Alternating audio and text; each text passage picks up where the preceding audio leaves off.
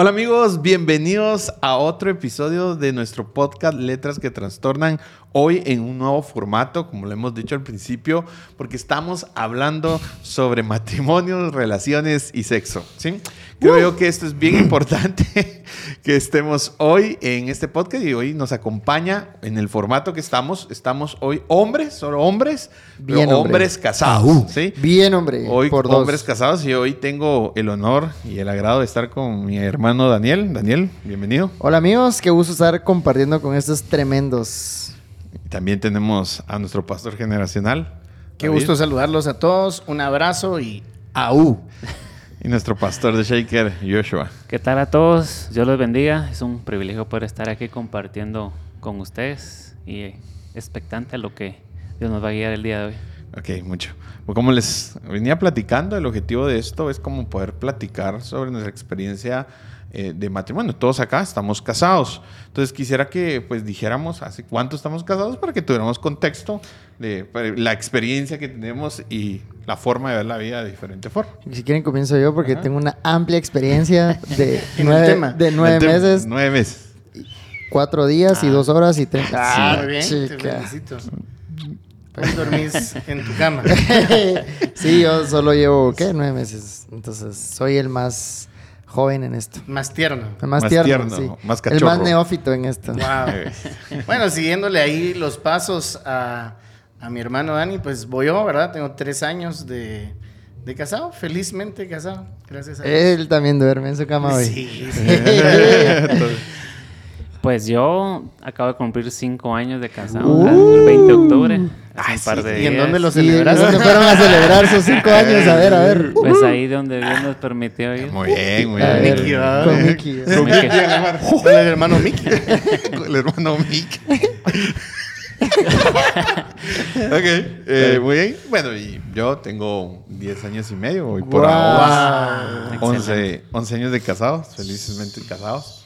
Y yo estaba pensando en este tema, estaba eh, dándonos cuenta que la mayoría de los que estamos, por lo menos tres, voy a decir, en esta mesa, hemos tenido, antes de casarnos, otras relaciones, ¿sí? Relaciones Yo no- no- sentimentales. no tuve otra Entonces, Dijo yo, soy el que... Ah, A mí se me hay, hay uno en la mesa que no voy a decir que no sé realmente de cuántas relaciones más, pero lo de los Sí, sí he tres- tenido, por si tenías la duda.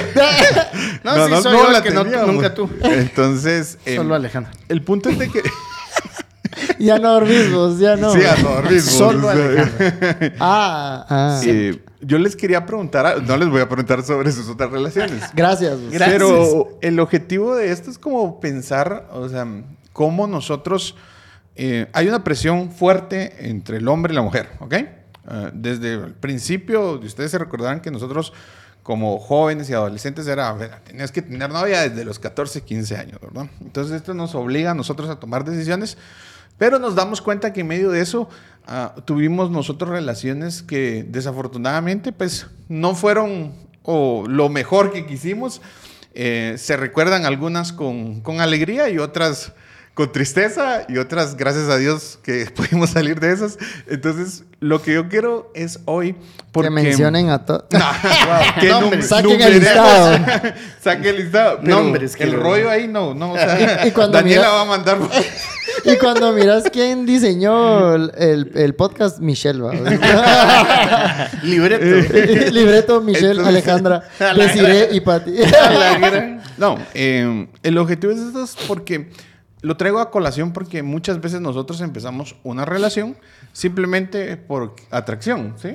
La mayoría de los hombres empiezan una relación eh, de noviazgo, digamos, por atracción. O sea, es difícil, por eso digo yo, puedo hablar de tres acá, pero es difícil de que podamos decir que empezamos una relación porque pues quería yo casarme. Por ejemplo, yo en mi caso, la última relación fue la que, donde estoy felizmente casado, fue ya pensando en un Casar, matrimonio. claro. De ahí, ninguna, ¿sí?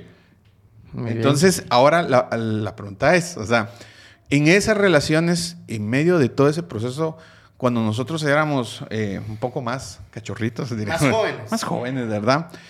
Habían actitudes que nosotros a veces creíamos que la persona podía cambiar y no nos gustaba y simplemente dijimos, alarán, ¿por qué eso? Pero el hecho es de que seguimos en eso porque definitivamente dijimos, bueno, qué fregados, estoy ya en un noviazgo, voy en una línea, estoy en una línea de noviazgo, pero ese es que lo que trato yo es traerlos a colación de que Ah. muchas veces hay muchas personas en ese, en, en ese momento que estuvimos nosotros, en ese momento donde dijimos nosotros, bueno, ahí estamos, qué fregados, Hay que hacerlo. hay que hacerle. Pero habían actitudes que las personas dijimos incluso, bueno, tal vez las cambien más adelante. ¿Por qué voy a esto? Porque algo que hablaba con David eh, y Ale era que muchas veces queremos que nosotros podemos cambiar a las personas. ¿sí? Eh, y ninguno podemos cambiar a nadie, lo hemos dicho varias veces. Yo quisiera saber qué opinan de esto y cómo desde su experiencia lo han visto. Yo quisiera escuchar a Dani. La verdad, creo que. que- no, pero en serio. Creo que de repente podrías empezar. Sí, sí, definitivamente. La verdad es que, como dice Julio, uno de los problemas principales que yo creo es que uno cuando empieza un noviazgo, empieza un noviazgo porque parece que es parte de la vida, ¿va? Es como tenés cierta edad, tenés que tener novia, ¿va? O tenés que tener novio. Entonces, eh, pues de la misma manera, así me pasó. Yo dije, bueno, hay que escoger. Yo como escogía, decía, bueno, la, la que más me guste y ahí va. Y, y entonces al empezar una relación, hasta después de empezar una relación, ya mirabas otras cosas importantes, ¿verdad? Y decías exactamente eso. Bueno, pero yo digo que puede cambiar, ¿va? Y entonces, en mi caso, eh, ya cuando empecé a ya a estar un poquito más grande, en relaciones un poquito más estables, entre comillas, eh, o ya tal vez tratando de buscar algo más estable, yo decía, pero yo puedo cambiar a esta persona. Y Ah, que- sí lo pensaste. en Ah, sí, no, olvídate, me sentía Superman, va, sí. Yo decía, no, si yo la puedo cambiar, va, o sea, si Dios me cambió a mí, yo la puedo cambiar, vamos. Y habían, siempre habían cosas que no me gustaban. Entonces, eh, sí, te- les puedo decir que yo tenía esa mentalidad que yo, pues, cogía ciertas cosas, ¿verdad? Claves de una persona. Pero las otras cosas que no me gustaban, yo decía, no, yo las puedo cambiar. O sea, tenía como esa firme convicción, ¿verdad?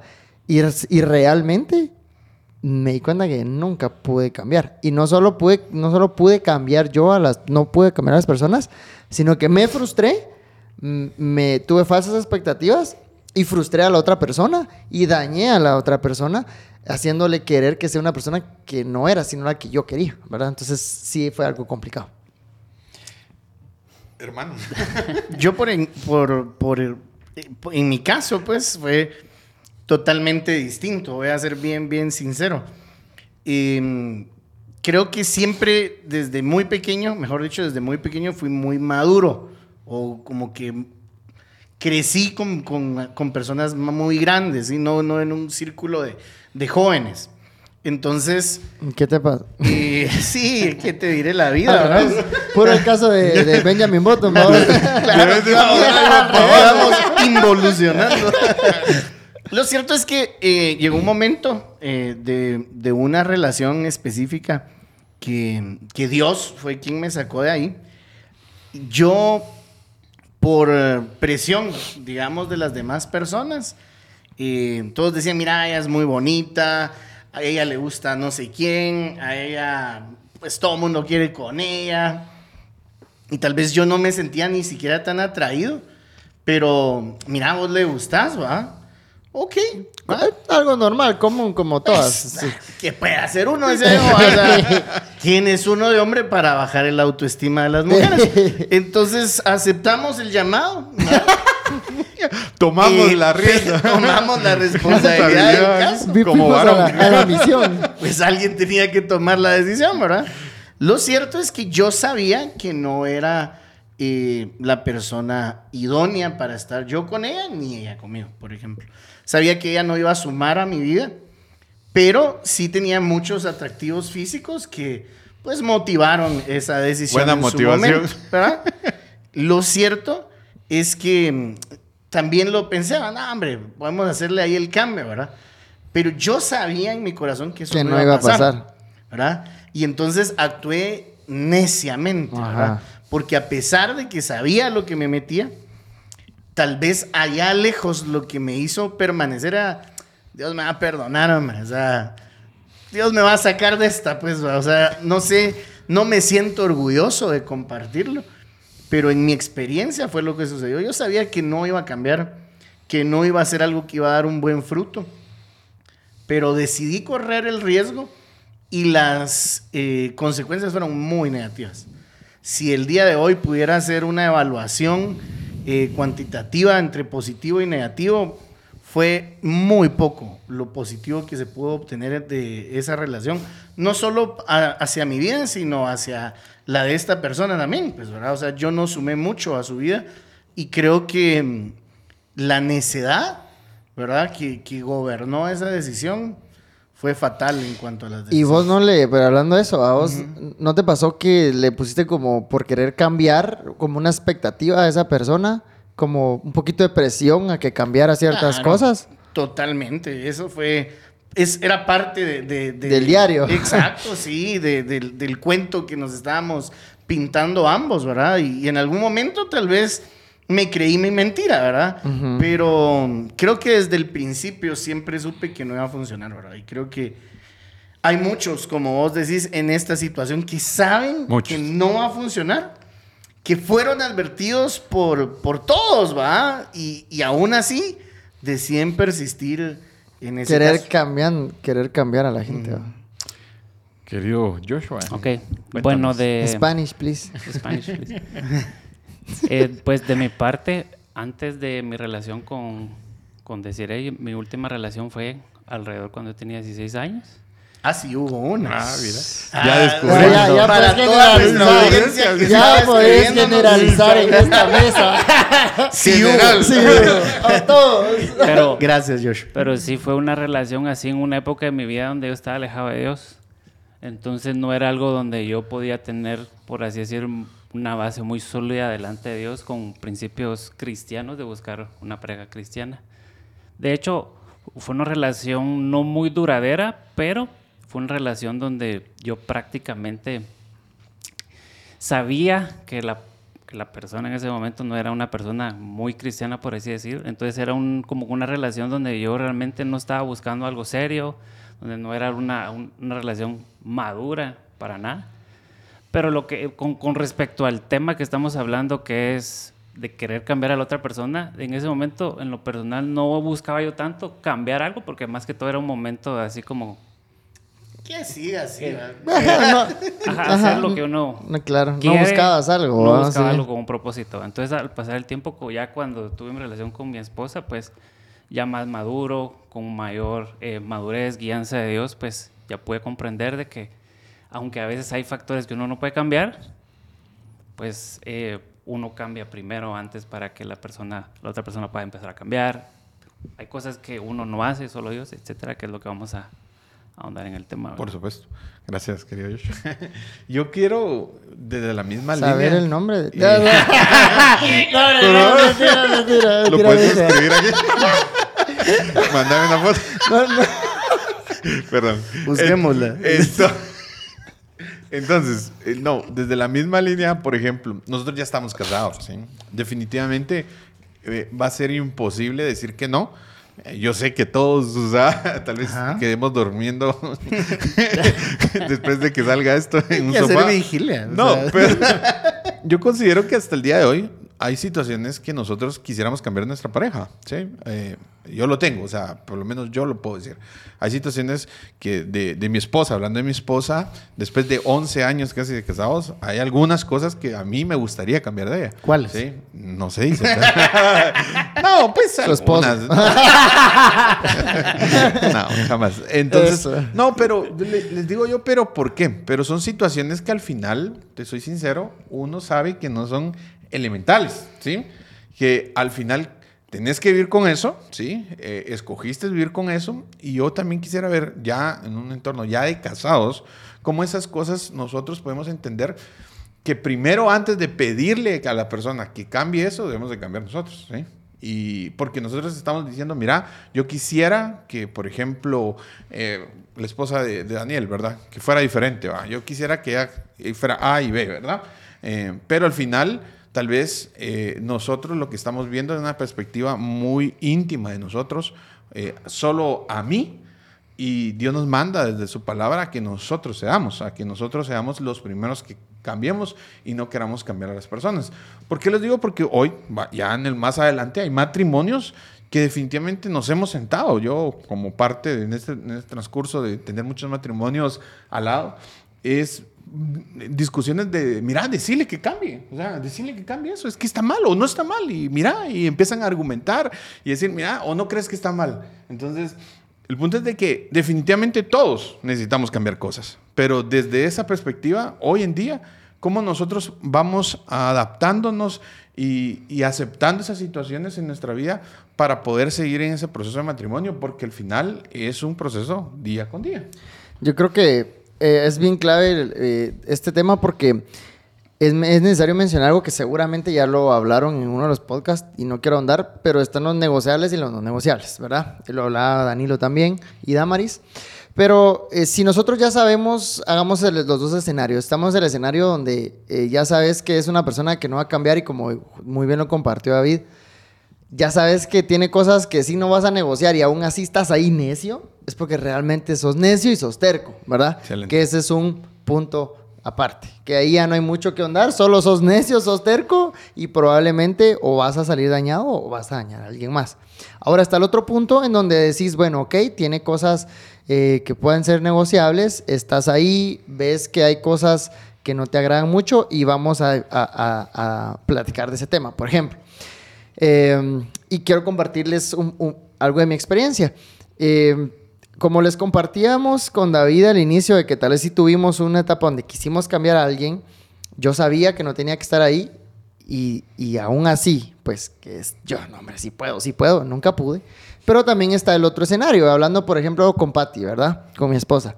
Eh, y pues no me dejará mentir Joshua, porque justo con él tuvimos esta plática en un, en un momento donde yo éramos novios, no nos habíamos comprometido, creo. Y yo le dije, pues Joshua, ya no puedo más. Así, mira, fíjate, pasan estas cosas, ¿verdad? Y realmente yo creo que no voy a poder con esto. Mientras platicábamos con Joshua, realmente Dios lo usó de una manera increíble, en donde lo único que platicamos, o, o mejor dicho, para lo que platicamos, fue para exponer todos mis errores, ¿verdad? Para exponer un montón de cosas que yo no estaba haciendo.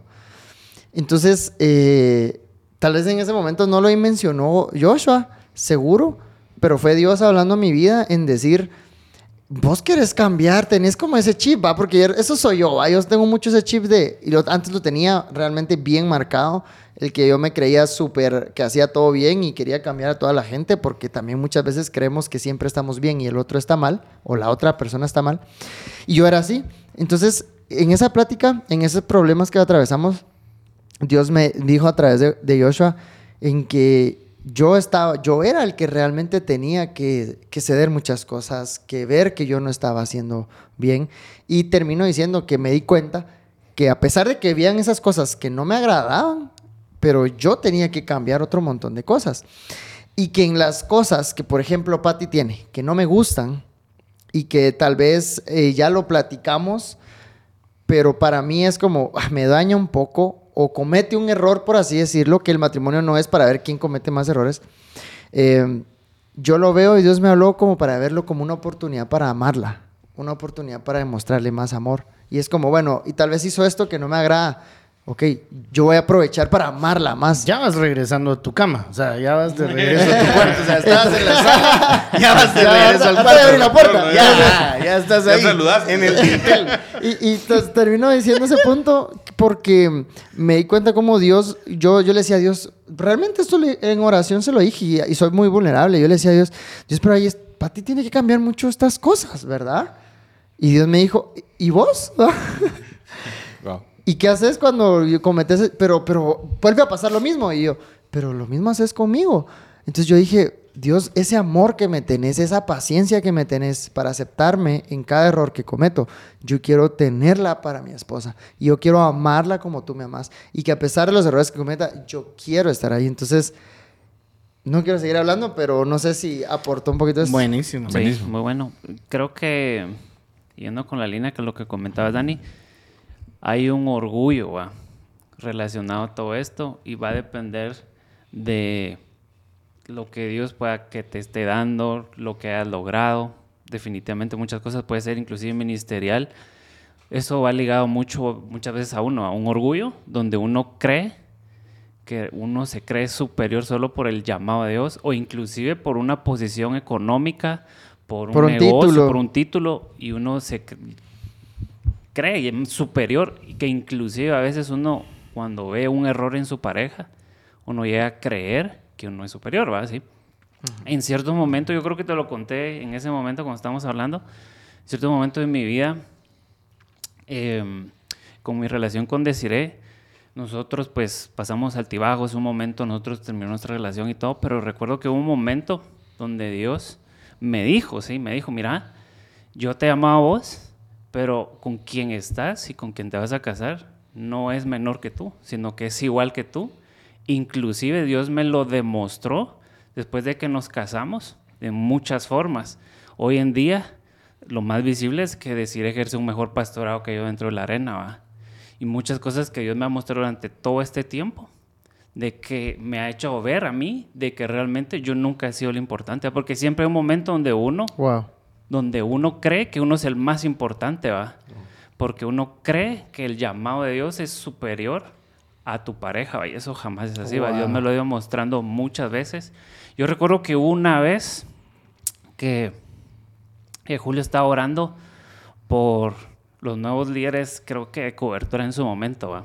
Y, y yo recuerdo que Julio hizo el llamado para pasar frente y yo pasé. Nosotros con decir ya nos íbamos a comprometer o ya nos íbamos a comprometer, no me recuerdo muy bien. Pero recuerdo que después de decir estaba a la par mía y yo volteé a ver, porque estás aquí, le, le di a entender, ¿va? Y ella me dijo, Michelle me dijo que pasara, ¿va? Yo me quedé con eso, ¿va? Y no es porque ya no lo mereciera, ¿va? Sino porque al tiempo Dios me mostró, me dijo, mira, tú es, quien va a ser tu esposa o quien es tu esposa en su momento cuando Dios me estaba hablando, tiene el mismo valor y el mismo llamado que vos tenés, ¿va? Entonces, yo creo que, en, en que todos pasamos por eso. En lo personal, yo pasé por eso, le soy muy sincero, que en cierto momento de mi vida, no es que me mirara a mi esposa como menor, nada que ver, sino que había en cierto momento de mi vida cuando miraba errores o cuando yo, yo creía que yo estaba bien, ¿va? O sea, yo creía que yo era el que tenía la razón, yo creía que yo, eh, pues, no me equivocaba, o no es que no me equivocara, sino que ella tenía que cambiar más que yo, ¿va? Y conforme fue pasando el tiempo, Dios me fue mostrando que no fue así, ¿va? No fue así, no fue así. Inclusive hoy en día es un gran testimonio, siempre se lo iba a decir, Eva, de que ella ejerce un mejor pastorado que yo dentro de la arena. Ella ejerce un mejor pastorado sobre las chicas y todo, todos dan testimonio de eso. Entonces, yo estoy muy contento por eso y si ella ha ejercido un mejor pastorado que yo, me reta más a mí a mejorar. Inclusive, eh, pues estoy orgulloso de lo que Dios pues me ha dado a mi lado. Wow. Interesante, fíjate que mientras hablabas, Josué, ¿Si duerme o no duerme en su cama? eh, Bautizado. no puedo decir lo que, lo que él va No se a recibir de nivel de bendición, vamos. Eh, no, de verdad, es Suprema. una, una bendición grande, eh, abundante. Eh, mientras Josué exponía su, su punto, vos exponías uno muy interesante también. Trataba de, de- de- de filtrarme a través de los lentes de, de Joshua, ¿verdad? Y yo decía, pues yo nunca he pensado eso, ¿verdad? Yo nunca he pensado de repente que, que soy más que, que Alejandra o que alguien más, pero quizás mis actitudes, sin que yo lo piense, Decían tal lo vez lo dice, ¿verdad? Mi forma de, mi conducta, mi forma de reaccionar ante algunas situaciones, pueden hablar más de lo que yo puedo pensar, por ejemplo, ¿verdad? Interesante lo que nos compartís, Joshua. Eh, no es que tengamos que intervenir en, en- en cada punto, pero yo sí creo eh, que, que tal vez no es que, que tenga un mejor pastorado que el tuyo. La verdad es que los dos hacen un pastorado increíble en Shakers, de verdad. Eh, yo que pude ser pues líder referente y estar en esa arena y verlos trabajar juntos es maravilloso. Lo que me encanta de, de Josué y Desiree es que se complementan. ¿Verdad? La experiencia que Josué tiene, el temple que tiene Josué, eh, esa espiritualidad que lo caracteriza, se hace uno con el dinamismo de Desiree, con su dulzura, con su protección, con esa capacidad de extender sus alas como una mamá gallina y poder acercarse a, los- a las chicas y, y- y- y protegerlas. Creo que es bien interesante. Creo que más que alguien lo pueda hacer mejor que otro, es un, una- un complemento maravilloso el que podemos ver en esa arena. Y yo quiero plantearles otro escenario, ¿sí? Porque yo creo que muy, muy, muy fehacientemente que la comunicación es básica, mucha. Es, es fundamental. Es tan importante. Es que, ¿verdad? O sea, Es que estoy ya, tratando ya de... está predicando, ¿va? Le subió, subió el tono de predicar, ¿no? El de predicador. La unción aquí se, se pega. La unción se predicador. pega, ¿va? O sea, y mira, pues, Dios, por ejemplo, nos deja la oración. ¿Y qué es la oración? Comunicación con el Padre. Y la oración es poderosísima.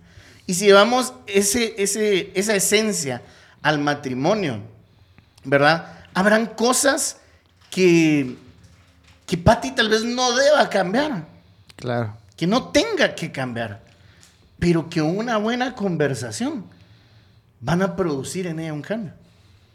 Por amor. Entonces, el problema es que muchas veces reprimimos eso. No, es que ya no tiene que cambiar. ¿Cómo? ¿Quién soy yo para que ya cambies? Platiquémoslo. Expongámoslo sobre la mesa.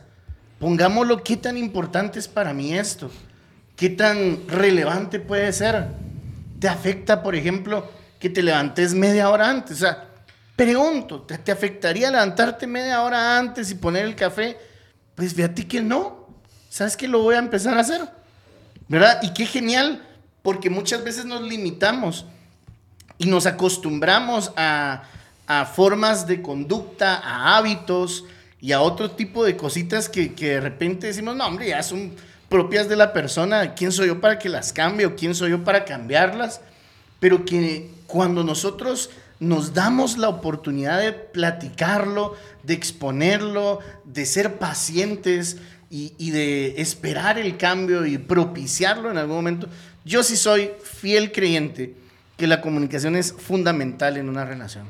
Y que de repente no querés dejar de usar un perfume porque te encanta, pero la plática, la conversación, el, el conocer el corazón de tu, de tu esposo o de tu esposa a través de comunicación, te dicen, no, hombre, es un perfume más, un perfume menos, ¿verdad? Yo creo que a todo lo que ustedes hablaron, que fue maravilloso, me gustaría de repente Sí. poner ahí esa carta de la comunicación.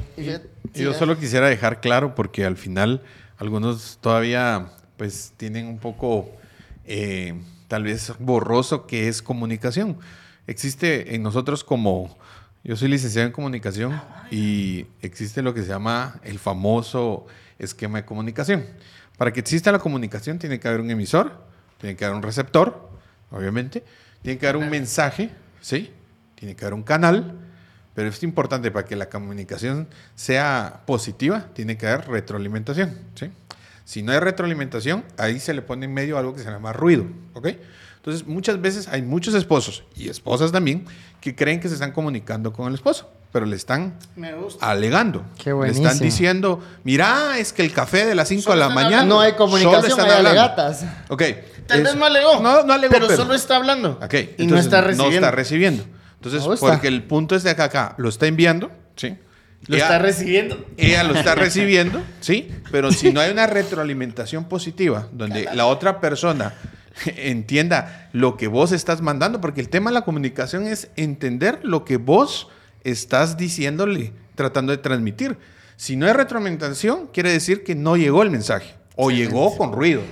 Entonces el punto de esto es que puede ser, ¿sí? que muchas veces, porque a nosotros nos ha pasado matrimonios que se han sentado. Miren, no existe un matrimonio que tenga problemas que no me diga que no habla. Siempre dicen, no, si hablamos, ya platicamos. Según- ya lo decimos. según Entonces persona, ahí es claro. donde tengo que decirle cómo hablaron.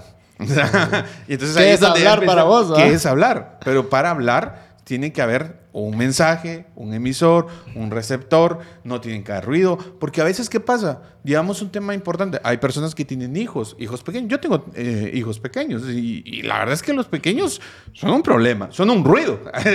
o sea, no es que no los amen, no es que sean el ruido, pero es- son ruido. Ibas En- llegando al en el- cuarto. En el lenguaje. Bajaste a la sala Había abierto la puerta, se la Ya. cerraron en la cara. Eh, eh, Ahorita estás en el parqueo. en Solo el para lenguaje, ubicar. porque digo, en el lenguaje, pues obviamente, entonces si yo quiero tener algo serio, ¿sí? Algo serio definitivamente, yo tengo que empezar a tomar un momento de ver por qué, ¿sí? Definitivamente no está llegando ese mensaje. ¿Por qué no está funcionando? Porque si yo ya te hablé una- algo, ¿sí? Yo ya te dije, Yo tengo, y no está funcionando las cosas, no están trayendo resultados como yo consideraría. Tengo que saber por qué no está pasando. ¿Cuál es el problema? Excelente. Añado, creo que estos puntos me están gustando un montón porque podemos tal vez ir, a- ir juntando varias formas de pensar. Porque a, a esto yo le añadiría el, la manera en la cual, no solo en la manera en la cual vos lo hablas, sino cuál es la raíz. Por ejemplo, no es lo mismo que un Josué orgulloso hable con Desiré y le diga, mira, ten- por decir el ejemplo que él mencionó. Deciré humilde. Ah, es que pues que sí. que le puede decir como, deciré, mira, eh, necesitas ejercer más tu pastorado, por darte un ejemplo. Un, puede ser un Josué orgulloso quien le diga eso a Desiré y Desiré pueda esforzarse, pero no va a haber una, como decís vos, una retroalimentación. Pero puede ser que un Josué humilde, un Josué con que Dios ya después le habló, en vez de decirle, en vez de, ejer- debes de ejercer tu pastorado, puede hablar con Desiré y le puede decir, mira, juntos crezcamos y capacitémonos para servir mejor. Lo que quiero decir es lo siguiente, que muchas veces no solo es como eh, la manera en la cual nosotros nos comunicamos, sino qué hay detrás, porque muchas veces lo que queremos es mejorar la actitud de la otra persona y se nos olvida que somos uno. O sea, no es como decir, tiene que mejorar, Ale tiene que mejorar. Eh, tenemos que mejorar. Porque no se trata de atacar a la otra persona, porque si no la otra persona se va a defender. Pero no es un ataque y una defensa, porque entre un equipo no se ataca ni se defiende, sino el mismo equipo busca objetivos juntos y hacen crecer. Entonces, por ejemplo, volviendo al mismo ejemplo, podemos decir, mira, ¿por qué no juntos hacemos tal cosa? Entonces, yo creo que depende mucho también de la manera en la cual nosotros exponemos desde nuestro corazón, desde nuestro orgullo, desde nuestra mala manera de pensar muchas veces en querer cambiar algo. Pero en la comunicación creo que deberíamos de implementar el cómo podemos mejorar esto. ¿Qué crees que podemos hacer? No es lo que decimos, sino cómo lo decimos, ¿verdad? Lo importante de- del mensaje. Entonces me gustaría que pudiéramos analizar dos escenarios. El escenario de los jóvenes, ¿verdad? Que están en una relación o quieren entrar a una relación de noviazgo y dicen, Alarán, no puedo con esto, esto no me va a edificar, esto que ella o él tiene no me suma, ¿lo puede cambiar o no lo puede cambiar? No. ¿Qué piensan ustedes? ¿Puede cambiar o no puede cambiar? ¿A una voz les parece si responden? No, No. esto No. es un No, no, no, no. rotundo, ¿sí? No. Tenemos que ser claros en esto. Pero si estamos en el segundo escenario, en el escenario de un matrimonio que ya fue al notario, que ya firmó, que ya está con la bendición del padre y dice, no me gusta esto de mi esposo. Entonces tenemos tres escenarios, cuatro escenarios, ¿verdad? La comunicación, que era la que yo dije, porque no me acuerdo de la de ustedes, eh, la de Dani de no solo decirlo, sino cómo decirlo y cómo incluirme en, un cambio. Eh, Josué, dijiste, ¿cómo sintetizarías tu punto?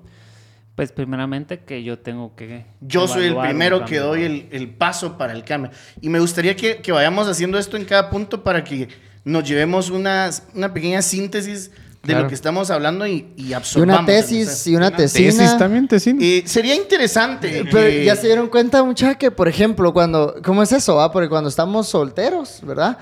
Estamos tan tercos de que podemos Tercos. cambiar a la otra persona. Pero Tercos. cuando estamos en un matrimonio, pensamos, en vez de cambiar Nunca va a otra cambiar. persona. Ajá, nunca va a cambiar, vamos.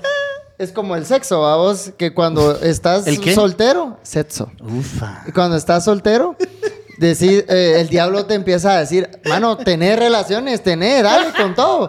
Pero cuando vos estás en un matrimonio, el Anda diablo, a te- el diablo estás te ataca, cansado, hombre. eh, porque para que no tengas relaciones, va vos. Mañana será otro día. Duele la cabeza. 365 días hay en el año. Uno no pasa nada. No, y yo... Increíble. Qué, qué buen punto. Eh, vamos de la mano a lo mismo.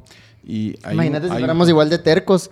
Ay, sí. Después ya en el... Eh, lo que pasa es que... buena terquedad varios- santa, santa terquedad, Santa terquedad. Eh, el punto es de que ahí debe de haber intencionalidad en ese punto, ¿sí? Yo considero que también si se recuerdan cuando, viéndolo en el mundo de hoy, ¿sí? Cuando hay dos países, por ejemplo, que están en conflicto, hablemos por ejemplo, Ucrania-Rusia, ¿verdad? Que Ah, están sí, en, en conflicto. Sí, que tiene, eh, cuando necesitan, eh, por ejemplo, ponerse de acuerdo, pues están en guerra, ya están en un problema, Mediadores. necesitan un mediador, un tercero. Entonces dice que van a platicar a un país neutro, donde hay alguien que está mediando para que cada uno de los puntos se acorde, para que exista otra vez la comunicación. Hay matrimonios que necesitan estar en un lugar neutro. Porque están en guerra. Porque están en guerra, literal. No, es cierto. Entonces, hay veces que las personas no, no, es que lo, ya hay momentos que ya no lo puedes resolver. Necesitas definitivamente un mediador y ser lo, lo más humilde y levantar la mano y decir, mira, voy a buscar ayuda. Necesito a alguien que esté en medio y que me diga tanto sí y no y que me diga, ¿me estoy yendo o no me estoy yendo? Porque así vamos a lograr que la comunicación fluya y podamos llegar a acuerdos. Y de la misma línea, también una de las mentiras que hablamos con David Ale era el hecho de esto de que el matrimonio es 50-50. Le digo que una mentira porque eh, muchos lo dicen así. A pesar de eso, quisiera traer de que, cabal, cuando terminé el podcast con David Ale, estuve pensando en eso de que mm, yo decía el punto de que en un matrimonio no es se trata de 50-50. Un matrimonio se trata de servir. Un matrimonio se trata de darlo todo. Sí, yo voy al matrimonio a darlo todo, no a que, mira, yo hago esto y lo hago otro. Pero también importante el hecho de los roles. Yo considero que es algo importante los roles que uno desempeña cuando está en el matrimonio. Y que ningún rol es igual al otro. Y ningún matrimonio es igual que otro. Claro. ¿sí? Y eso es importante de verlo porque a mí me ha pasado mucho, ¿verdad? Que dicen, no, es que mira cómo, eh, cómo, cómo es David con Ale. ¿sí? O mira cómo es Josué y Desiree. O mira cómo es Daniel y Patti. Sí, pero eso es un matrimonio diferente, con acuerdos diferentes. Cuando decimos roles, no, no me gusta decir acuerdos, porque acuerdos se ve como decía eh, Diego y Keila, que son como un contrato, pero yo creo que son roles diferentes que uno accede para el bienestar común, ¿sí? El bienestar Claro. común que uno entiende que es seguir adelante compartiendo. Y eso es desde el matrimonio, porque es el camino. Lo que hablábamos con Daniel una vez cuando estábamos en todo ese proceso antes de que se casara. Vos tenés un camino. ¿Hacia dónde vas? Una meta. Dos mujeres, un Sí, camino. no, o sea, tienes un camino. Me regresé, vos, me regresé. Me regresé con Julio ahorita al parqueo. en el parqueo con de Julio. ¿En de Julio? De la casa de Julio. Ahí en estás. Lo reconozco. Entonces, no, pero lo que te quiero decir es que tenés un camino, ¿sí? Tenés un destino. Sí, ya la canción. Entonces, tenés un Por eso destino. lo dije. Ok, pero entonces ahí es donde se empata tu, el camino con otra persona y el destino se vuelve el mismo. El problema es de que mm, el problema de muchos hombres, se lo voy a decir, es que no tienen un destino, no tienen un camino y no saben a dónde van. Entonces no entienden ni siquiera por dónde ir y no pueden poner esa meta y no empatan con nadie y al final se hace un chirmol. Entonces le digo yo por esto, porque quisiera hablar el tema de los roles. Incluso aquí en esta mesa, todas nuestras relaciones son diferentes y todos tenemos roles diferentes. Y cómo eso puede ser muy bendecido, de verdad, para un matrimonio, el establecer roles, roles desde incluso desde un noviazgo. ¿Qué piensan? Wow, acepto. no, pues eh, también, ahorita decías algo bien importante, pero también hay personas que saben su rol, saben su camino y a puro todo quieren jalar a otra persona y que la metan en ese camino. Fue algo que a mí me sucedió en su momento. Yo decía, yo quiero llegar e- a esto, yo quiero hacer esto. Y bueno, esta chava, por eso decía, yo la puedo cambiar, yo puedo hacer que vaya a la par mía, ¿verdad? Pero realmente es parte de la terquedad que estábamos hablando. Ahora, con, el, con lo primero que estabas mencionando acerca de los roles, eh, es, es bien, bien importante, mucha, que cuando nosotros podamos platicar de los roles que vamos a tener, no va a ser como, bueno, vamos a sentarnos y vamos a hablar de los roles, sino son cosas que van surgiendo en el camino, porque eh, vamos nosotros descubriendo habilidades, vamos nosotros descubriendo formas de ser, formas de, de- de manejar ciertas cosas. Entonces, por ejemplo, ah, eh, mira, eh, yo me di cuenta que vos sos mejor en las finanzas, entonces, ¿por qué vos no te vas las finanzas? Yo me di cuenta que vos sos muy buena ordenando, qué sé yo, no sé, La casa. la casa. Ordenar la casa. Yo me di cuenta que vos sos bueno lavando los trastes, lava los trastes. Yo soy bueno, yo- y así, ¿verdad? Entonces yo creo que eh, no, tal vez cuesta, yo se los digo porque yo estoy empezando, ¿verdad? Tal vez ustedes tienen muy bien definidos sus roles. Por supuesto. Seguramente. Lo más seguro. Pero puede ser que al principio lleve tiempo, porque no es... Ah, y otra cosa que iba a decir, que es bien importante, que yo, yo se lo decía a Pati justo hace poco, que en algún momento uno piensa que casarse es como, bueno, el matrimonio es un noviazgo dentro del marco del matrimonio donde se puede tener sexo, vamos. Pero no es así. Porque en un noviazgo sí es 50-50, prácticamente. Pero en un matrimonio ya es solo un 100%, ¿verdad? Somos uno. Y hay momentos en los cuales, es cierto, hay roles, pero yo también considero, yo soy una persona tal vez muy sensible o vulnerable, pero muchas veces yo estoy, estoy mal, estoy cansado, estoy triste y necesito que alguien me levante. Y la primera persona que me levanta es mi esposa.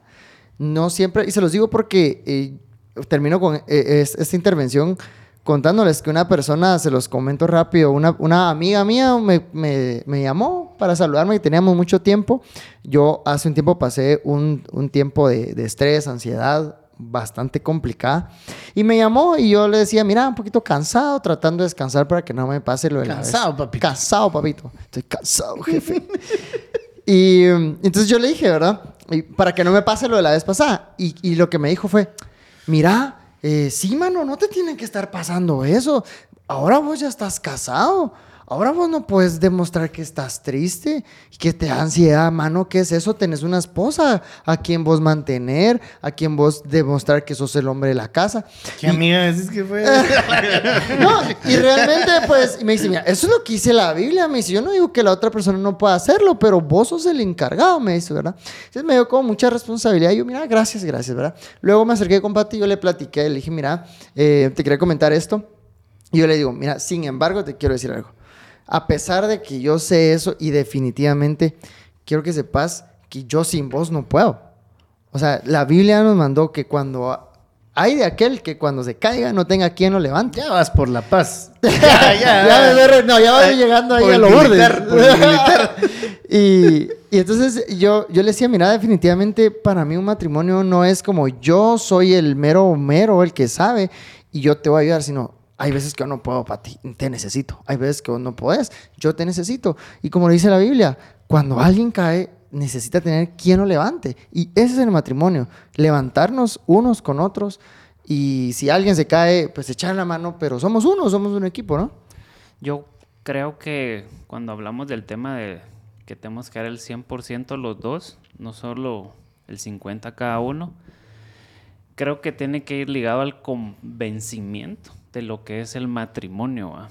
porque a veces el matrimonio creemos de que estamos casados, pero tú por, con tus metas, con tus decisiones, con tu rumbo, con tu dinero, con Wow. lo que tenés y yo con lo mío. Y creo que es ahí donde ya se empieza a decir, bueno, yo doy 50-50, pero no es así, va. O sea, cuando yo lo doy todo es porque yo entregué todo, va. Porque si no, no hay una unión plena, va. Y quizá muchas personas podrán decir, por ejemplo, a que habrán personas que dirán, bueno, a mí me cuesta unir o unificar mis finanzas con mi pareja, va. Porque hay problema. Entonces es ahí donde Dios quiere hacer una unión, va, ¿sí? Donde Dios quiere venir y que al darlo el 100, ambos, los dos, en medio de los problemas, llegamos a solventar y a llegar a una unión entre los dos, ¿va? Porque cuando nosotros, por ejemplo, en mi caso, sí, en nuestro caso con Desiree, nosotros pues unimos nuestras finanzas y en medio de todo yo puedo, en el camino, tal vez al inicio no era así cuando nos acabamos de casar, pero cuando ya, después de cinco años, puedo decir que cuando hay una necesidad, por decirles, para ella, en su familia, no, yo puedo decir, puedo sentir ya la necesidad que hay porque su familia Es es, tu mi familia, familia claro. y mi familia es su familia. Entonces, ese es el fin de dar el 100, ¿va? no solo dar una parte, un tiempo, o como dicen algunos, o sea, tener lo tuyo, o prepararte, o estudiar, porque si te deja el marido, si te deja, no vas a saber qué hacer por tu vida. Entonces hay una mentalidad en prepararse para no dar el 100, ¿va? o sea, para, para dar solo una parte y guardo lo otro porque por si no funciona.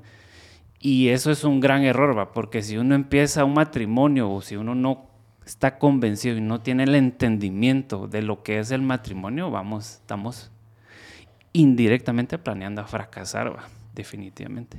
Sí, Porque yo no quiero- lo vemos todo. resaltar algunos puntos importantes. Yo creo que eh, no me gusta negativizar algunos conceptos, ¿sí? Porque no creo que los eh, acuerdos sean malos, ¿sí? Yo no creo que los acuerdos sean malos.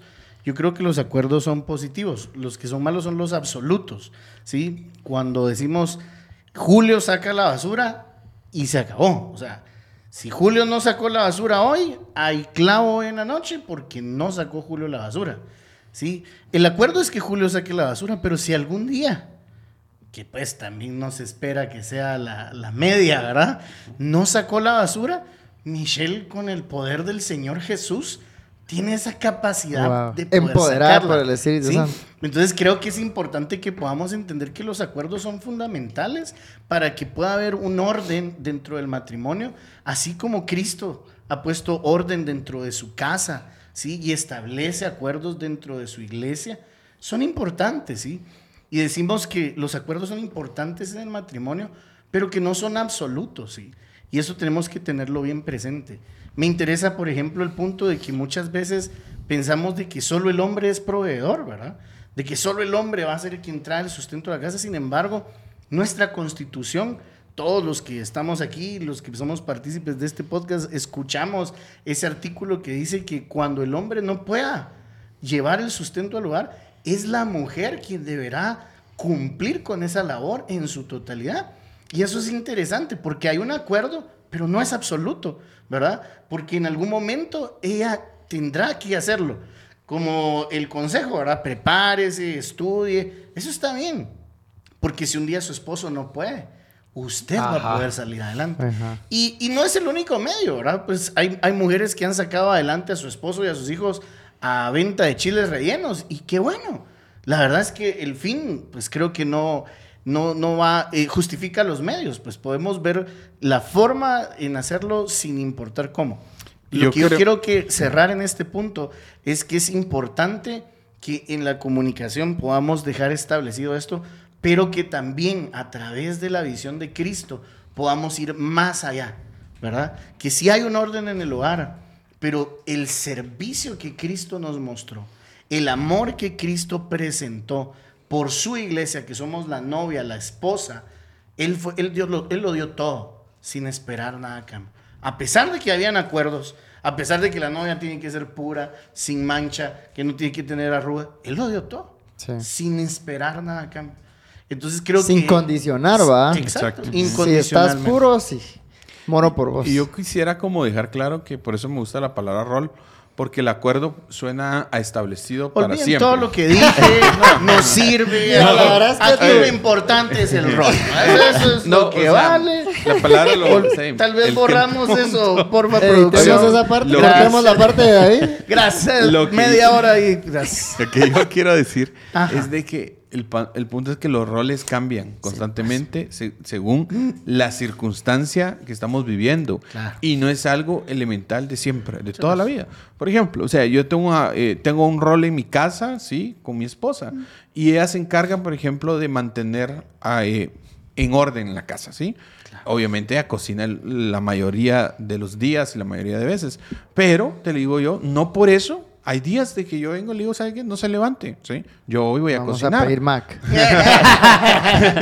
No, o sea, yo hoy voy a cocinar. Hay, un, hay días que, por ejemplo, le digo yo, le, le digo yo, mire, hoy duerma más. Yo voy a- a- a cuidar a mis bebés. Yo voy a cuidar a mis hijos. ¿Qué le quiero decir? No, no, es que a vos te toca porque yo soy el que trabajo. No, no funciona así. El punto es que el rol es algo para poner orden, como le dice. David. Decir, bueno, porque hay que saber qué hacer, porque si no, nada tiene funcionamiento. Pero que el rol no quiere decir de que yo no me puedo meter ahí, no puedo hacer o dejar de hacer. No, yo creo que el darlo todo, el servir a otra persona, el amar a otra persona, cómo le estás demostrando amor, no solo trabajando, no solo con detalles, también sirviendo al otro, dedicándole tiempo, sabiendo cuál es su lenguaje de amor, tomándose un tiempo para ser valorado, todas esas cosas a nosotros van a hacer de que de verdad entendamos que el matrimonio no se trata de 50-50, el matrimonio se trata de servir al otro, dar el 100 de nosotros y cuando nosotros no podamos dar el 100, el otro 100 que está dando nuestra esposa,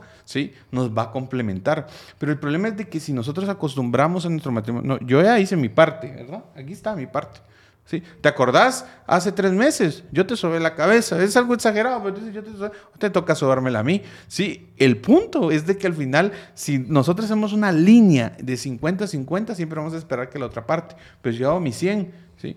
yo estoy cumpliendo con lo que el Señor me mandó a darlo todo. Amén. ok, okay em, en la misma línea, sí, la misma línea, sí, yo creo que David es bueno para uh, como hacer nuestro resumen, nuestro punto. ¿Cómo lo resumirías? Roles. acuerdos no existe. Roles, no acuerdos. Sí. sí a los roles. Vos, qué buena voz, de verdad, qué buen resumen. Creo que es importante que entendamos en este punto que lo más importante es el servicio, ¿sí? Que podamos eh, ver nuestro matrimonio a la luz de Cristo, que Cristo pueda ser nuestro modelo. Esa frase que, que, que en algún momento se volvió un cliché, ¿verdad? ¿Qué haría Jesús en mi lugar? ¿Qué haría Jesús en esta situación? Creo que eso es un buen referente que nos va a ayudar en nuestro matrimonio a seguir dando más de lo que estamos dando al punto de llegar a ese 100% que creo es lo que todos esperamos que podamos dar. Buen resumen, vos. debería ser los resúmenes de todo. Aquí estamos. Una de las cosas que tal vez nosotros dejamos eh, y no le ponemos mucha atención, y no solo nosotros, sino mm, las relaciones, son aquellas pequeñas cosas, aquellas pequeñas cosas que a veces nos molestan, pero que creemos nosotros, ¿sí? Eh, que puedo vivir con eso, ¿sí? Porque creo que es muy tonto decirlo, ¿sí? Pero son, pero son cosas que me molestan a mí, ¿sí? Indiferentemente, todos somos diferentes, pero por ejemplo, a alguna persona le molesta el color verde, es un, decir, tal vez puede decir como ridículo, ¿sí? Pero el problema es de que a esa persona le molesta esa, esa, esa situación. Puede haber un contexto, puede haber una situación detrás, pero a veces al no verlas, al no hablarlas o incluso ignorarlas, creemos que esas pequeñas cosas no son grandes cosas, pero en el matrimonio son muy grandes, muy grandes y eso nos, nos causa a nosotros problemas después. Esas pequeñas cosas que dijimos, nah, yo pues, puedo vivir con eso, pero sí me molesta, sí es complicada se convierte en una lucha constante, constante y constante de las personas que desgasta un matrimonio. Hablábamos, por ejemplo, y voy a dar el, testimonio, por ejemplo, el anterior. Em, yo tengo un amigo que se divorció por una olla de frijoles, ¿sí? Em, y voy a, voy a dar el contexto, ¿sí? Pareciera tonto, ¿sí? Pero mi amigo era una persona muy exitosa, una persona que era un gerente de una marca reconocida y viajaba mucho y pasaba viajando de Centroamérica, todo, bueno, pasaba viajando. Entonces, cada vez que él regresaba a su casa, ¿sí? Él, él decía que cuando él regresaba a su casa, normalmente venía y él quería encontrar frijoles en su casa, ¿sí? ¿Por qué? Porque decía, yo como en todos los restaurantes que vos te imaginas, ¿sí? Yo eh, estoy todos los días sentado con gerentes y comiendo comida del otro. Pero quiero llegar a mi casa y tener una olla de frijoles, ¿sí? Definitivamente no llegó al acuerdo, porque cada vez que decía, yo regreso a mi casa, ¿sí? ¿Qué pasa? Simplemente no hay nada, mi esposa no está, y trae, trae, vengo y regreso, tengo que pasar a McDonald's a comprar comida, y al final, le digo yo, como le dije que era un buen amigo, le dije, mira, te terminaste divorciando por una olla de frijoles. ¿Y qué le quiero decir? Que esas tal vez pequeñas cosas, ¿sí? Van desgastando. Y como lo dijo David en el anterior podcast del papel de baño, no solo no, no se trata de, porque es ridículo, ¿cómo te vas a divorciar por un papel o por una olla de frijoles? Lo que pasa es de que esas pequeñas cosas que creemos que son pequeñas, son grandes y cada vez van haciendo una gota que van carcomiendo nuestro matrimonio y nuestra relación. Y todos tenemos esas ollas de frijoles. Sí, es bien interesante que podamos, por ejemplo, materializar un ejemplo, ¿verdad? Y es que eh, todos en esta mesa eh, tenemos vidas bastante ajetreadas, ¿verdad? Muchos compromisos, eh, no solo espirituales, sino también con la familia, el trabajo, académicos, etc. Y nos damos cuenta de que el tiempo se va volando, ¿sí?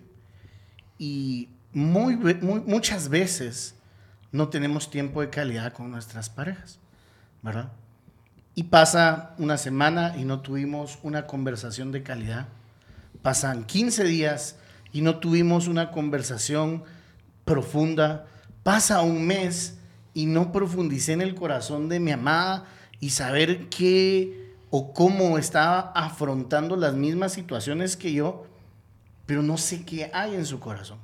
Y eso es algo pequeño, ¿sí? A la luz de, o a la vista de cualquiera, no, hombre, pero si no anda mujereando, ella está trabajando, él está sirviendo en la iglesia, ella está en su casa con sus papás, sí, pero ese, ese pequeño momento, esos 15 minutos de calidad que de verdad necesita el matrimonio, a veces no lo están teniendo.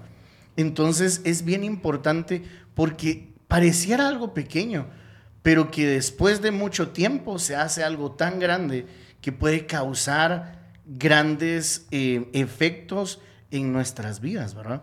Eh, creo que esta es una de muchas que podemos identificar. No sé qué piensan ustedes de eso. Bueno, sí, yo creo que es bien importante prestarle cabal, como decís, eh, que es el caso que a veces me ha pasado a mí con decir que a veces nos enfocamos tanto en atender las necesidades de todos los demás y servimos a todos los demás, pero a quien al final terminamos de servir menos de nuestra pareja, ¿va? cuando realmente lo principal es el matrimonio. A veces es muy fácil venir y, por ejemplo, ah, aquí estamos en la iglesia, ah, falta poner una agua y la pongo, y sirvo, ah, no, no, hay alguien de manos o, o falta alguien, yo te ayudo a, a, a hacer algo. Pero en, en, la casa a veces se torna algo distinto, o sea, así como, Ay, ¿por qué no está hecho esto? O ¿por qué, o por qué falta esto? ¿va? Entonces a veces claro. ahí nuestra actitud eh, va cambiando. ¿va? Entonces yo sí creo que cuando nosotros no le damos la prioridad a nuestra pareja pasan este tipo de cosas, o sea, ignoramos muy pequeñas cosas, ¿va? inclusive en, cuando servimos en el ministerio hay cosas pequeñas que no, no, esto no puede estar así porque es para el Señor, va. Tratamos de hacer lo mejor, va, pero pequeñas cosas en nuestro matrimonio a veces las dejamos pasar porque no le damos la prioridad que debería tener, va. Sí. sí, es importante que a veces le cate categorizamos algo como pequeño, tal vez, pero para mí, ¿verdad? Pero puede ser que para otra persona sea algo grande. Y, y, a veces categorizamos tanto las situaciones en que algo relevante, algo no relevante. Y nosotros podemos ver el ejemplo de la naturaleza, como una gota que está constante, que cae en una piedra, puede incluso una misma piedra wow, hacerle un hoyo, ¿verdad? Por, con, mientras más tiempo pasa, ¿verdad? Entonces es importante que tal vez algo que es categorizado como pequeño, pero tan constante puede ocasionar problemas en un matrimonio a largo plazo.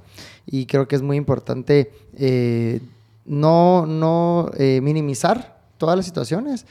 En general, ¿verdad? Estar atentos a poder hablarlo y, y, estar atentos a saber que tal vez esto para mí no significa nada, pero para mi pareja puede que signifique todo. Entonces, tratar de ver de qué manera yo puedo mejorar eso, ¿verdad? La Biblia lo dice, ¿verdad? Y creo que podemos tal vez sintetizar esto, dice... Gracias por los resúmenes. Eh, estad siempre sobrios, estad atentos, ¿verdad? Y a qué hace referencia la, la, escritura, ¿verdad? Que tenemos que estar alertas y no solo en cuanto al pecado, sino en cuanto a estas pequeñas cosas que en nuestro matrimonio, ah, no, hombre, ya llevo yo tres días y no me he sentado a platicar con Alejandra, ¿verdad? Ya llevo tres días de no hacer algo extra, de, de, no dar una mía extra, de no, tengo tanto tiempo de no regalarle flores, de no darle un detalle, ¿verdad? Entonces creo que es bien importante que estemos sobrios, que estemos atentos, que estemos alertas para que no permitamos que una pequeña cosa destruya algo tan importante y tan sagrado como es nuestro matrimonio. Qué, qué buen punto. Yo considero que al final es tan, tan fácil reconocer el error sobre otra persona. Y si yo les digo ahorita, obviamente no va a pasar, pero dígame qué les molesta de sus parejas, fácilmente vamos a hablar de tres a cuatro, ¿sí? Eh, sin tardar tanto, ¿sí? No me costaría. La verdad, yo pensé, en, pero no, sí, no pues, por eso no dije nada. Pero no ¿y encuentro. tatuaje que te con las cinco cosas. Ya, ya llegué, va, ya llegué. Ya, Ya, ya estoy hecho, en la casa. en la sala. Bien. Bien, ¿cómo? No. Bien. aquel sí se salió ya del parqueo. No, yo lo que les digo es que es, como muy fácil decir hacia la otra persona lo que dejó de hacer. Y cuando nosotros pa nos pasa que lo dejamos de hacer, que a, a, nuestra esposa le molesta, siempre es así como, no, perdóname, ¿por qué le pones más asunto? Tranquilo, relájate. O sea, nunca valoramos. Minimizamos nuestros errores y maximizamos el de la otra persona. Siempre pasa así, siempre sucede así. Wow. Entonces, Buen resumen, eh, Qué lindo. debemos entender y que acá la línea es la empatía. La empatía, como lo que decía Daniel, es decir, para mí puede ser pequeño, pero para la otra persona es grande. Amén. Viceversa. Para mí es grande que la persona... viceversa. Lloremos aquí. Pero para la otra persona, por ejemplo, es, para vos es importante que tu esposa esté con vos en todas las reuniones familiares porque así te gusta a ti, ¿sí? Pero para la otra persona dice, no, pues, pero ¿por qué voy a estar todos los- todas las reuniones familiares? O sea, ya conozco a sus papás, o sea, no se casaron. O sea, es que pasa, de verdad. ¿Para Sí. qué nos va a ver otra ¿Por vez? qué? O sea, no es Navidad. Todos o sea, los no años es- cumplen años. Sí, o sea, importante. Pero el punto es que minim- Son los papás que no eso. minimiz- minimizamos las cosas. Porque yo, miren, lo voy a hacer personalmente, ¿sí? Para que vean. O sea, por ejemplo, una de las cosas que a Michelle Wow. siempre, siempre, siempre es algo que le importa es que yo saque la basura de la casa. Entonces, yo trato la manera de sacar la basura de la casa. La mayoría de Es veces. ¿sí? profético tu ejemplo. Este La lugar es como, mira. La mayoría de veces. Pero hay, Para dormir. para que duerman. Hay veces que definitivamente a mí se me olvida, ¿sí? Pero como a ella le importa mucho, una vez que se me olvida es la vez. Catastrófico. ¿verdad? Es muy fuerte, es muy fuerte, ¿verdad? Entonces, Wow. Eh, es algo bien complicado. Entonces, pero yo lo minimizo así como, relájese, o sea. Una bobada. O sea, eso, eso, una bobada. Dos días va a pasar a hacer otra vez. Una semana y la Más. rata muerta, no, pasa, nada. ¿Qué puede ser? ¿Dos bolsas o una más? ese olor a podrido, no pasa nada. va Al final el ahí. pañal se convierte en fertilizante, en abono. O sea, aprovechémoslo, ¿ah? Pero les digo yo, para mí es muy fácil entrar a mi casa y algo que a mí no me gusta, decirle, mira, otra vez con eso. O sea, el punto es que no valoramos, minimizamos y en el matrimonio tenemos que aprender a nosotros a entender que todo a nosotros, como nos importa a nosotros, le importa a la otra persona. Y yo quiero terminar eh, que cada uno podamos llegar a una conclusión. ¿sí? Eh, Cristo en el centro de un matrimonio siempre va a tener esperanza. Pero hay una pregunta que dijo David, y quisiera hacérselo en el podcast pasado. Digo, ¿ustedes consideran que todo matrimonio que esté pasando por un asunto, cualquier sea el asunto, tiene solución? Pregunto. Esa fue la pregunta que nos hizo David, muy interesante. Divaga- divagamos un poco en, en algunos resultados, pero quisiera también escucharlo de parte de ustedes. Dice todo matrimonio tiene salvación. ¿Están pasando por problemas? ¿Cualquier problema? Sí. Sin importar el problema. Sin importar. ¿Se puede arreglar o no? Mira, yo pienso que sí, vos. Obviamente tengo muy corta experiencia en el, en el tema del matrimonio. ¿Cuántos meses? Nueve meses, Wow. cuatro días y tres horas. No. Ya. Ya llegué. Sí, porque sí, ya. Ah, bien, hombre. Sí, si eran dos horas y ahorita ya tres horas. Dijiste que acabar la hora del podcast. Mano, Estás pendiente. qué bien, bro. hombre. Bueno, entonces. eh, pues yo creo personalmente que es como que si, ah, si nosotros dijéramos eh, todas las personas por singular tienen salvación. Yo creo que sí. Yo creo que Dios Tienen oportunidad tienen de- oportunidad de cambiar, de enmendar lo que sea. Yo creo que sí, porque Dios es un Dios. De hecho, esa fue mi respuesta. No, la derecha. Qué bien, vos. Recordando que estamos en un podcast. No, de verdad. Solo. Mírenos, en YouTube para ver cómo nos Wow. estrechamos las manos. Aquí en estrechación de manos. ¿sí? Es que es En constante. exceso. Es que sí. Discípulo de mi pastor. Ok, vamos. sigamos Entonces. Yo creo que, que Dios, si nosotros lo hablamos por separado, Dios es un Dios tan poderoso y tan misericordioso que vino para que nadie se pierda y que todos tengamos vida eterna y todos podamos ver esa salvación. Entonces lo llevamos al matrimonio y yo aplico el mismo principio de la misericordia de Dios y que un matrimonio a- puede atravesar lo que sea que esté atravesando y tiene salvación, tiene una, una restauración. Sin embargo, voy a poner una coma ahí, ¿verdad? Sin embargo, como en todo, en una persona que realmente si no es intencional y no acepta su, vida y no se la entrega a Cristo como centro, va a ser imposible. Igual un matrimonio, que un matrimonio que no tenga a Cristo como centro, sino que tenga solo ciertas filosofías, ciertos libros, cierta terapia, puede ayudarles, pero la única solución es Cristo. Es lo que yo pienso.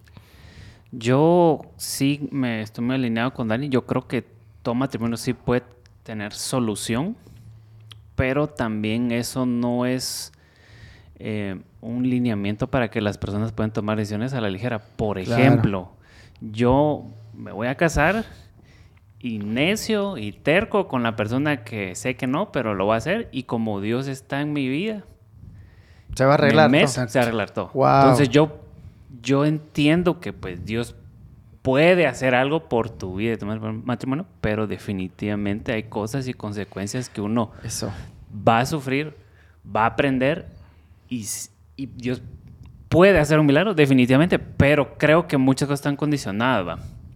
Hablando diferentes escenarios, em, si hay una relación lluvia desigual, eso sí ya es un poco más difícil porque a veces, en cuando, por ejemplo, si yo soy novio, somos novios y finjo ser cristiano, por ejemplo, en el matrimonio fácilmente se da cuenta en su momento, ¿va? Entonces, creo que cuando estamos en un matrimonio y hay problemas por mis decisiones que yo conscientemente tomé, que son equivocadas, creo que ahí Dios tiene un proceso diferente. ¿va? No estoy diciendo que Dios vaya a permitir que Dios quiera que tu matrimonio se destruya, pero sí muchas veces el matrimonio Dios no lo va a restaurar porque nosotros en nuestras decisiones, en lo que nosotros hacemos, lo estamos destruyendo. Es como que es como que hay un meme, va, que se usa para escribir los, para los ateos, ¿va? que, que es- no sé si lo han visto, pero hay alguien que sale matando a alguien y dice, ¿por qué Dios permite que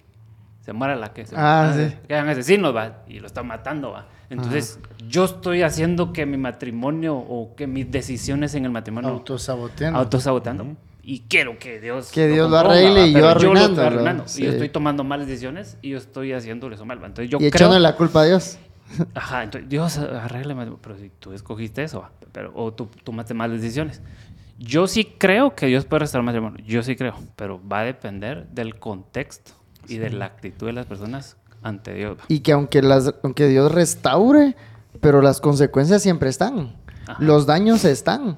Y mientras más, se- más tardamos nosotros en dejar que Dios entre a nuestra vida, a nuestro matrimonio, esas consecuencias van a ser más duraderas y va- esos daños van a ser más grandes, ¿verdad? Y hasta cierto punto, de alguna manera, irreversibles en la vida de nosotros, ¿verdad?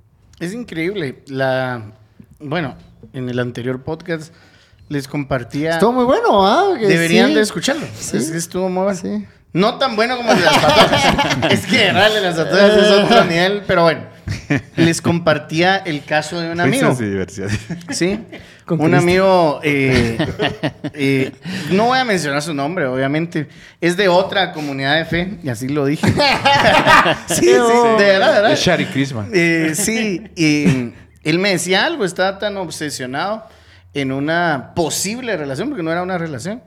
Y, me- y llegamos en, en un momento de oración a definir que no era de Dios, ¿verdad? Esa relación. Y, mm, y, y vale la pena repetirlo. Y él decía, mira, es que fíjate que yo siento que no es la voluntad de Dios, pero yo voy a hacer que sea la voluntad de Dios. La madre. y yo mano. nunca había oído eso, ¿verdad? Y para mí fue, y sigue siendo chocante, ¿verdad? Pero hay personas que lo creen, ¿sí? Hay personas que así lo piensan. Y mm, en la experiencia de, de- de ministerio, eh, hay personas que me dicen, mira, es inconverso, ¿verdad? Pero yo, yo voy a orar para que se convierta. Y se casan. Y el hombre se convierte. Pero el ¿A- sufrimiento. ¿Y a qué ¿sí? costo, ah? ¿Qué- Exacto. ¿A qué costo? O sea, va, hay promesa, pues se va a cumplir, pero el sufrimiento, o sea, Dios quería otro camino de bendición para tu vida. Y no ¿verdad? siempre sucede. No siempre sucede. Si hay, ¿verdad? Si hay casos que no sucede, hay casos en los que sí, pero a la larga no sabes si realmente la persona se convierte porque vos sos Exacto. cristiano o porque realmente tuvo un encuentro con Dios. ¿no? Wow. Y hay algo que yo quisiera que, que pudiéramos, bueno, dejar sobre la mesa, ¿sí? Porque tenemos una audiencia bastante variada. Yo solo espero que quien nos escuche en Alemania, pues hable español, ¿verdad? Porque la verdad... Si no, Stragen, man, Stragen. brocas, brocas. Este, Saludos, Harold. Te quiero. sí, esa Carol Guerra tal vez. Eh, pero que tenemos una audiencia variada, ¿sí? ¿Qué, qué mensaje, Daniel, eh, Joshua, podríamos Julio. darle? Es que el pastor estuvo conmigo en el anterior, Ah, entonces Y Ya hablo mucho, ¿sí ya vos? hablo- de hecho, en este también. pero, pero, no, pastor también, claro. Todo lo que ha Y, aportado en el corazón, pastor. es Corazón. rol. Los roles. Los roles. Los roles. Y, mm, Roles de ¿Qué canela. podríamos decirle a aquella mujer que está sufriendo violencia, por ejemplo? ¿Verdad? Que está siendo golpeada, que está siendo abusada por su esposo, ¿verdad? ¿Qué podemos decirle a aquella mujer que constantemente está recibiendo violencia y sigue orando para que cambie? Eh, ¿O cuál sería el mensaje que podemos darle a ella? Uno de ustedes responda y otro, otro ejemplo, otro escenario. Eh, para nivelar el asunto, ¿verdad? Aquel hombre que está sufriendo infidelidad de parte de su esposa.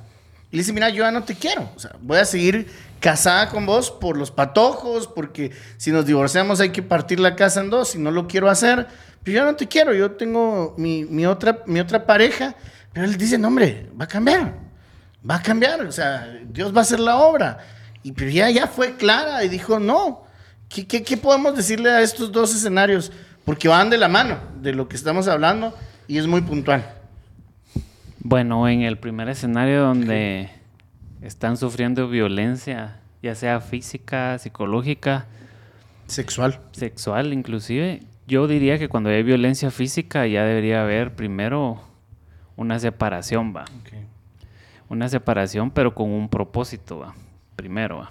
Dos, si, eh, si la ley en donde esté lo, lo indica, pues poner una denuncia, ¿va? porque realmente eso así es. va. Involucrar a las leyes. Involucrar a las leyes para que... Autoridades. de porque inclusive a veces hasta Dios puede hacer un cambio en la otra persona A través de eso. través de eso. Por ejemplo, imagínate que lo meten al bote porque hizo eso y ahí tal vez ahí Dios usó ahí la, la cárcel para que reflexione, va.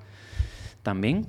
Pero creo que sí debería haber una separación con un propósito, va. O sea, si se quiere restaurar un matrimonio, que defi- definitivamente debe ser el caso general, debería ser, haber una separación con un propósito denunciar, hacer todo lo que la ley y Dios permita y buscar ayuda también dentro de una iglesia para que Dios pueda sanar, restaurar, orar para que Dios guíe ese matrimonio si, si hubiera una restauración. Yo pues eh, muy de acuerdo, inclusive me pasó justo, o sea, eh, tuve la oportunidad de platicar con una persona eh, esta semana incluso, Wow. que fue como, mire, eh, mi esposo eh, abusó de mí eh, sexualmente, físicamente, emocionalmente y tenía un golpe en toda la cara, vamos. Y te lo digo que fue tan, tan así, tan palpable, y por eso ahorita que lo decís, eh, me hace mucho eco, porque uno realmente una cólera y tantas cosas que pensás. Sin embargo, pues eh, uno de, las, de, las- de los consejos que tal vez algunas personas eh, tener una discrepancia eh, fue como, primero, eh, no puedes sanar y restaurar estando en un lugar donde seguís siendo dañado. Por supuesto. Entonces, bajo ese principio, esta persona ya había tomado la decisión, se, se, se- se fue de la casa a otro lado, ¿verdad? Tiene una nena. Entonces yo le decía, miren, lo más importante es su seguridad, su integridad física, cuidarla, la de su hija. Y, y te lo digo porque con eso que vos decís, totalmente de acuerdo. De estar en un lugar donde estés seguro de primero, ¿verdad? Un lugar donde estés sano, un lugar donde no se te vulnere tu integridad física, emocional y sexual. Y mm, después de eso, saber qué decisiones vas a tomar. Mi consejo es ese. Hay cosas que no están en tus manos. Entonces, dejársela a, a, a- a- alguien que sí pueda tener eh, eh, acción en eso, ¿verdad? Por ejemplo, primero Dios y luego la ley. Entonces, por eso decía, Porque Dios no pelea con la ley, pues. Exactamente, ¿No? O sea, exactamente. Y me refiero a Dios, es, mira, Dios encargate a esa Exacto. persona, yo no la voy a poder cambiar. Y decir a las leyes, miren, esta persona Por hizo supuesto. esto, encárguense. Y ella, ella me decía, mire, pero yo no me quiero meter a... Yo, mire, yo no le voy a decir que la meta al bote o qué sé yo. Deje que se encargue. Exacto. Porque tampoco va a ser como, y lo voy a meter y lo voy a... No, dejemos que Dios se encargue. Que se encargue la ley. Y después empezar un proceso de, de sanidad, un proceso de restauración. Y ya más adelante, pues ya son otros 20 pesos, ¿verdad? Dice que voy a, voy a dar mi comentario sobre esto. Es un comentario muy personal. No representa el ministerio ni. ni- Viendo ahí el... el- no representa las opiniones de Estos este podcast. comentarios están ajenos No, a yo, la yo sí creo fe. eh, muy fehacientemente que no todos los matrimonios eh, pueden restaurarse. Primero, por dos razones. Primero, porque la gente no tiene ni idea realmente qué es el matrimonio. cree que el matrimonio es estar con una persona juntos. ¿sí? ¿Qué es un matrimonio? Estuvo buena la aclaración. Entonces, sí, estuvo bueno. Por eso lo digo. Eh, porque definitivamente la gente solo se casa porque está de moda, ¿sí? O porque tengo que hacerlo. Pero un matrimonio donde no has invitado a Dios para que Él esté, seriamente. No porque, ah, porque tiene que haber boda religiosa. Entonces, llama a mí. Que me como- case Juanito. Sí, a mí me, me- me han llamado así como, mire, usted es pastor, usted me puede casar. O sea, ¿qué es eso? O sea, no, no funciona así. Si yo no, yo, yo no estoy consciente realmente que yo estoy invitando a Dios a mi matrimonio. Entonces, ¿cómo Dios va a hacer algo en nuestras vidas? Rick Warren dice algo que me fascina. ¿Usted cree, sí, que la gente que estuvo constantemente diciéndole no a Dios, ¿por qué Dios debería dejarle entrar al cielo? Si toda la vida que le estuvo invitando, decirle, mira, vení conmigo, está conmigo, Dios le abrió la puerta y decir, mira, ahora vení al cielo. Sí, recuerden, le decía, me fascinaba ese punto que decía, toda la vida estuviste despreciándolo. Ah, pero como llegó el final, como ya viste cómo está la cosa, ahí sí quieres entrar. Es como el arca, ¿sí? En el momento que estuvo Noé, durante muchos años diciendo, sí, venga, venga, venga. No, ah, vino el agua y a todos querían subirse. El punto es de que así es el matrimonio. Entonces están diciendo, ah, sí, bueno, no, ahí estamos, todo bien. Pero cuando ya miran las cosas así, color de hormiga, Peludas. de, de color de hormiga, venís y vos decís, no, Dios, ayúdame, ¿dónde está? Por eso creo que no todos. Cuando no invitas a Dios, que, la misericordia de Dios es que si vos y tu Por pareja supuesto. invitan a Dios a tu matrimonio, sin importar que no lo hiciste al principio, ¿sí? Sin importar que no lo hiciste eh, en un momento. Si no lo, lo invitas, Dios tiene la misericordia de venir, restaurar y cambiar. Pero si vos crees que Dios va a restaurar tu matrimonio sin que lo invitaste, Solo porque sí. Solo porque sí. Solo porque una noche dijiste, Dios, por favor. Eso no va a funcionar. Definitivamente no va a funcionar. Porque necesita haber un acuerdo, ¿sí? Porque David lo decía y me encantaba. Podés decir vos, quiero al 100, pero si la otra persona no quiere, no funciona. Porque el matrimonio es de dos, ¿sí? Van caminando dos. Y el punto es que para que, y mi- miren, esta es una parte teológica. Para que el matrimonio, ¿sí? Se convierta en uno solo, tiene que haber una fusión de bendición de Dios. Porque dice, ya no son dos, ya no son uno. Y dice la, la Biblia, ya no los puede separar el hombre, ¿sí? Porque Dios los unió. Entonces, todo matrimonio unido por Dios es imposible de separar. Todo matrimonio que se separa no fue unido por Dios. Porque no estuvo Dios como el centro de su matrimonio. Pero así lo dice. Entonces, ¿por qué hay unos que sí se pueden divorciar? Dios no los unió.